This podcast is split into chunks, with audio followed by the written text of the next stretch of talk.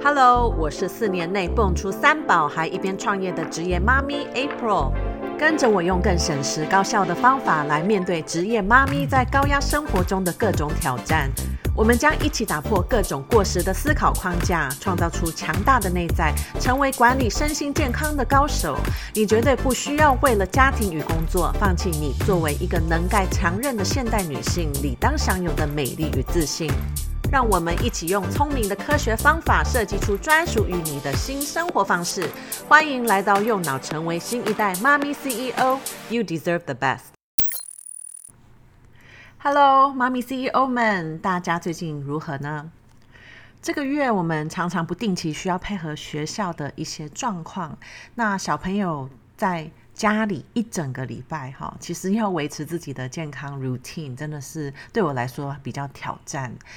常常会发现，就算不是因为这些突发状况导致啊、可能要去适应，我的时间又被打乱了，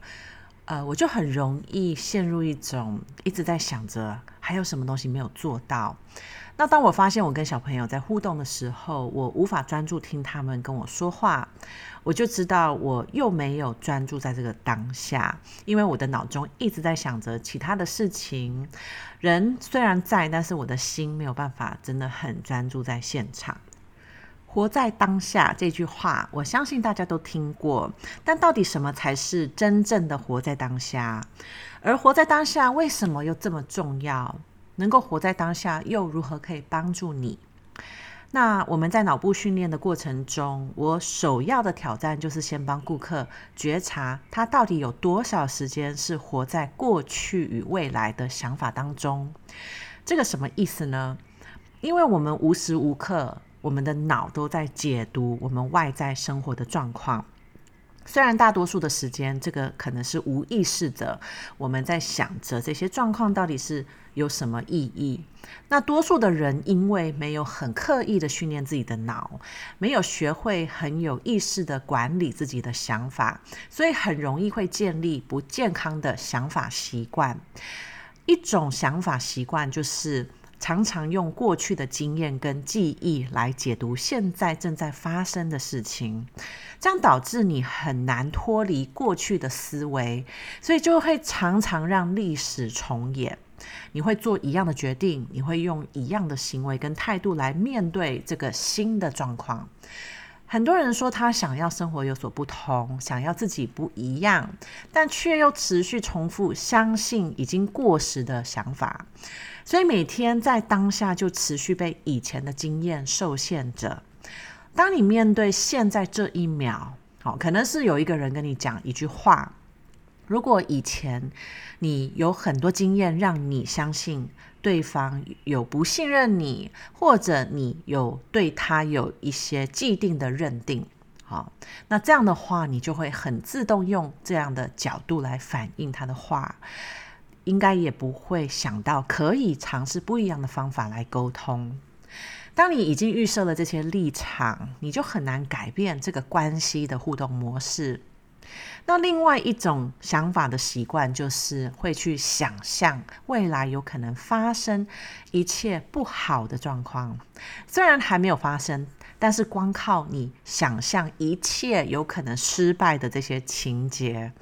你就会开始感受到恐惧，开始担忧。那当然可想而知，这样的想象不好的未来，一定会造成你心里很多的压力。因为未来会发生什么事，其实我们根本不可能预测到。但是你却选择用最坏的打算，让脑已经相信未来就是会这么糟。当我们看不到希望，只想到绝望，当然脑就会相信未来充满了危险。好像你的生活会越来越没有希望。我们是无法控制外在的环境，那这些外在的状况到底如何改变？当然不是你可以掌握的啊。但是我们每一个人可以掌握的，其实就是我们内在的想法跟感受。当你每次都让你的想法停留在过去，或者在充满危险的未来，当然现在你在的这个当下，你会感觉完全不在你的控制范围内。但是事实上，过去的事已经过去了，那你的未来也还没有发生。在现在这个当下的每一秒，其实你都还是可以专注想象不同的可能性。我们都可以专注在更加有希望的想法，在这个一瞬间，我们是可以主导自己的感受，开始相信还可以做些什么，让自己更有自信，相信你是可以 do something。这个是需要很多的练习，尤其当你已经习惯被过去的想法主导着，或者有些人因为常常习惯想象最糟的未来，所以慢慢变成一个比较负面思考的人。这样的担忧已经成为了他个性的一部分，他的身体也习惯处在担忧的这种反应中。那整个脑神经系统都已经找到一种失去平衡中的生存模式。那所以要导回到很平衡的运作方法，会花费很大的力气。这个就是我们的 mind body 连结的一种奇妙之处。我们每个人都是透过我们的 mind，啊，就是我们的心智，来找寻外在状况的意义。这个是从一个想法来展现，而因为有了一个想法，所以我们的身体就会有不同的反应。这个就是我们感受的情绪。那情绪是透过我们身体的生理反应表达出来的。那当你持续用一样的想法在看待你的生活，跟你到底是怎么样的一个人，那当然你的身体的反应也会维持一样的感受。我们在学校都没有被教导如何管理自己的想法，也不知道这个是多么重要的能力，所以多数的人都被自己习惯的想法模式带动着，无意识地创造出很多他不要的生活结果。多数的人习惯持续被过去的经验定义着。也常常无法专注在当下做的事情，反而会持续烦恼可能发生的事情。因为你无法活在当下，你就无法用更加客观的方法来解读每一个现在正在发生的状况。你会持续专注在过去跟未来的限制想法，让脑神经系统持续启动着生存模式，导致你的身体失去了平衡，每一天都处在压力当中。而更重要的是，当我们长期用这种方式在生活，你的身心已经习惯用这样子的方式在生存着，那你的脑也被设定这样的高压跟焦虑的感觉才是正常的。哦，因为他相信这个是安全的，因为你常常重复用这样的方式在反映你的生活，所以很多我的顾客在初期开始练习更加有意识地训练自己的脑，想要觉察自己的惯性想法，这个时候就会跑出很多的抗拒，这个过程就如同要戒掉一种瘾这样的难过。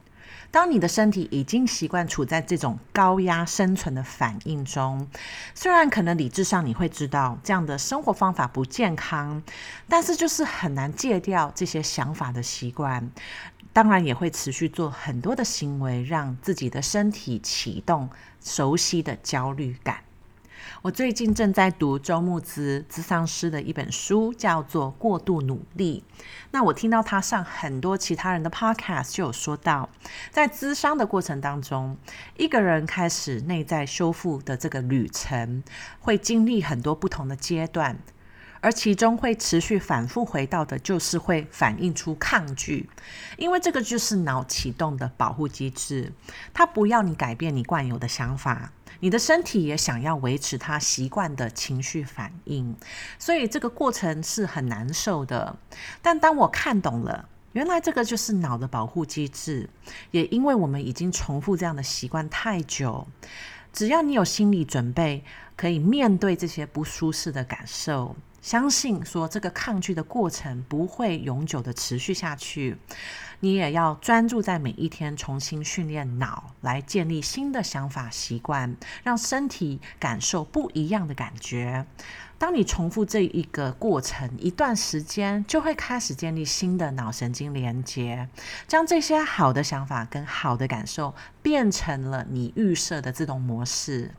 当你懂得运用自我催眠来改变你潜意识中的深层想法，也懂得如何更加有意识地打断你的一些惯性的想法习惯。每天都专注在练习这些新的习惯，你要成功的改变就会是非常快速的。这些步骤其实很简单，但是你在执行的过程当然不容易。但是只要你相信你值得每一天活出最自信跟最有活力的自己的话，你愿意为了你的梦想付出努力，每一个人其实都可以成为最理想的自己。你每一天都可以活出你的 new life 生活。如果你想要进一步了解如何脱离高压生活，学会如何专注在当下，每一个时刻都重新选择看到新的可能性，可以直接透过这个节目内容的连结，跟我预约免费的一对一咨询，让二零二二年可以成为你大突破的一年哦！也邀请你跟更多人分享这个 podcast，跟着我帮助更多人可以成为最理想的自己。那今天就先分享到这里，我们下次再聊喽，拜拜。